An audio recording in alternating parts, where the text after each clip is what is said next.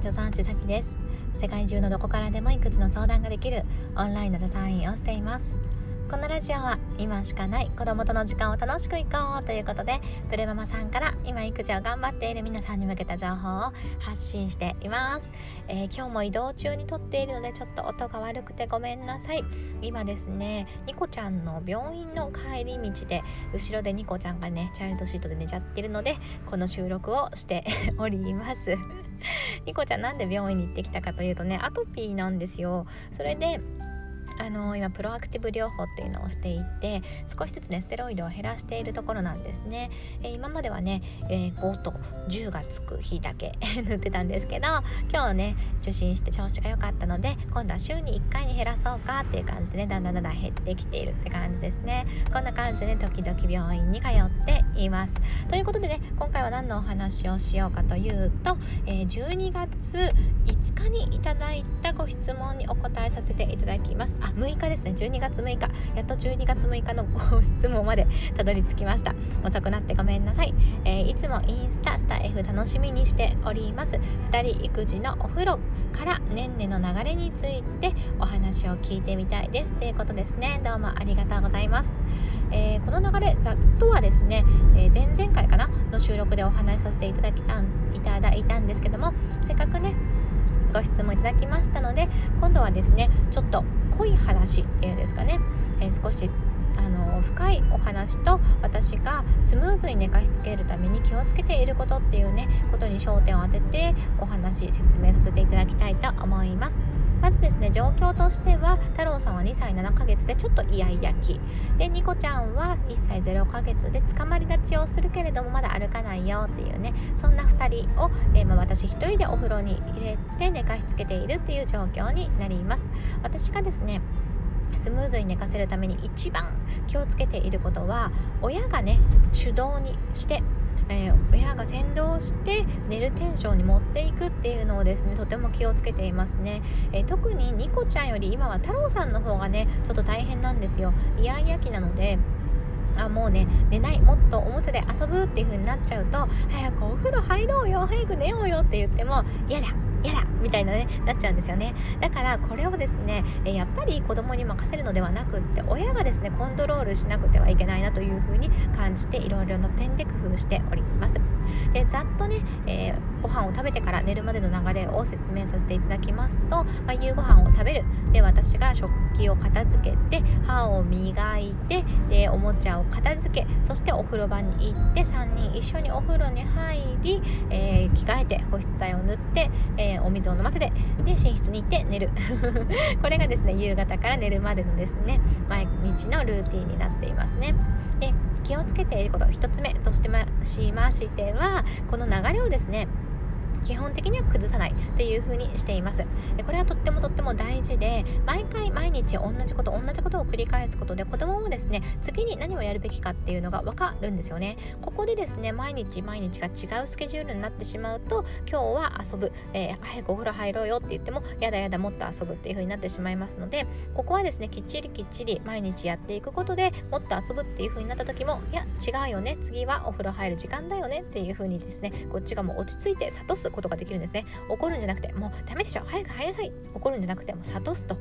諭していくことでもう本人もですねやっぱり分かってるんですよね。本当は。表で遊びたいよ。もっと表で遊びたいけれどもいやでも次はお風呂だよなとか寝る時間ですよねっていうのがね毎日だって同じ流れでやってるから、まあ、やっぱ分かってるんですよ。だからあのまあ、いやいやねすることもありますけれどもそれでもですねスムーズになるべく活かせることができるっていうふうに思っていますね。ということできっちりこの流れを守っています。で、えー、じゃあ一つずつ流れ順番にいきますね。えー、まずですね夕ご飯食べ終わりました。そしたら私はですね食器を洗ってしまいます。これねすっごく私のこだわりポイントの一つで、えー、私はね寝かしつけが終わってリビングに戻ってきてからお皿を洗うとか家事をするって嫌なんですよ。もうね家事は全部終わらしたいの。終わらせて子供を寝かしつけ終わったら私だってもうお母さん業は今日はお疲れ様終わり。ね自分の自由な時間だっていう風にしたいんですよ。なのでここでですねもう本当に忙しいんですけども食器も洗ってしまうしテーブルも拭いてで椅子も拭いて、まあ、それはですね、まあ、完璧にねピッカピカにお掃除するわけじゃないんですよ。ざっとねざっと拭いて、えー、でおもちゃも片付けて、えー、もうリビングに寝かしつけが終わって戻ってきた時にはですねもう綺麗に整っていると基本的にはね。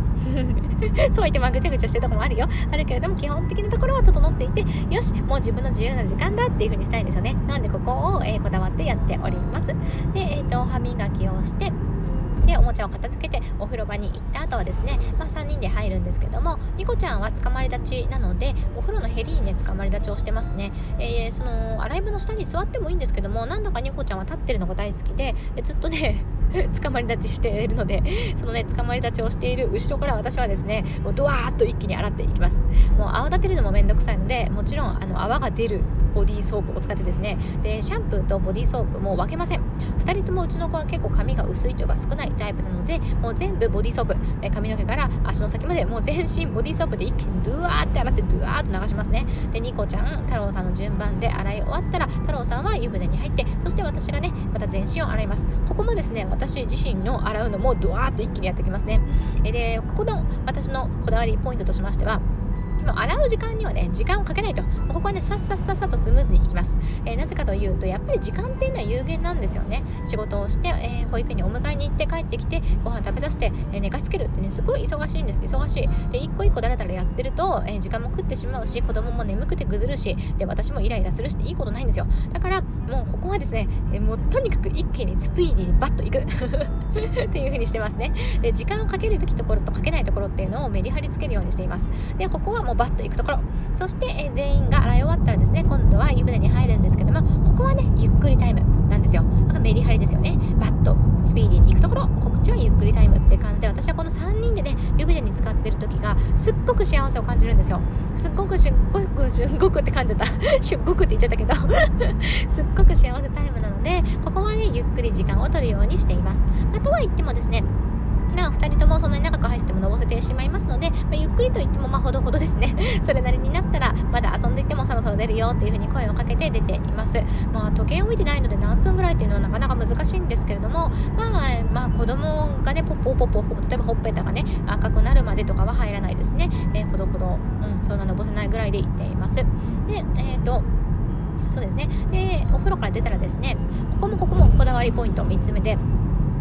リビングには絶対戻らない。脱衣所で全てを完結させるようにしています。なぜかというとここでリビングに戻ってしまうとリビングにうちはおもちゃがあるのでまた遊び始めちゃうんですよ。それで寝るよって言っても寝ないっていうね、えー、ことが起こってしまいますのでもう絶対リビングには戻らないという風にしてもう脱衣所で着替えもするし保湿も塗るし、えー、マグマグを持ってきて水もここで飲ませると。でコップだ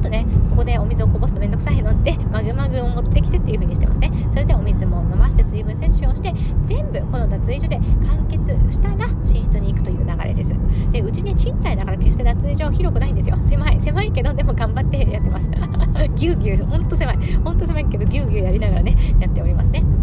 で、えー、寝室にこのまま3人で行ったらですね、えー、うちはですねそのすごく引っ越しが多くって、えー、毎回なんか住む場所すごく間取りも違うんですよね。今回住んでいるお部屋がなんかあんまり広くなくって大人のベッド2台を置いたら子供のベッド置けなくてですね、えー、なんかすごく変な形になってます。大人のベッドを何て言うんだろうななんかうまく言えないんですけどうーんと えと、部屋になんか隣同士で置かなくって、えー、なんか斜めみたいな感じで置いて斜めみたいな、うん、それでなんかその、空いたところに子供の敷布団を引いてで、えー、とその大人のベッドでちょっと遮ることでえー、子供同士がですねお互いの布団を基本的にはですねベッドを登らない限りは行き来できないような形になっます。で、えー、まずはですねその猫ちゃんの敷布団のところに3人で行き授乳をしながら太郎さんとおしゃべりをする。そしてそれが終わったらニコちゃんバイバイっていう風に言ってで今度太郎さんのところに行き太郎さんとちょっとおしゃべりをしたりしてそれで、えーと、お休みっていう感じになっていますね。で感じなんでうちは2人ともですね今あの1人で寝ているあのなんか寝かしつけが必要なく、えー、1人で寝ていますのでこんな感じで2人をそれぞれ、えー、お布団にやってで終わり。私の一日は終わりという流れになっております、えー、こんな感じです。ね。うーん参考になったでしょうかなったら嬉しいなと思います、まあ、ここでのポイントはですねやっぱりタロスの気持ちですね。気持ちの切り替え寝るぞっていう気持ちの切り替えとあとはね、えー、ニコちゃんを先に寝かせて次に太郎さんのとの一応2人タイムをね、えー、数分ですけど作ることでここでね大好きだよとかイチャイチャして、えー、お兄ちゃんの心もね満たすっていうことをしております。ということで今回もね聞いていただいてどうもありがとうございました。一緒に楽しくお母さんをやっていきましょう。助産師さきでした。またね。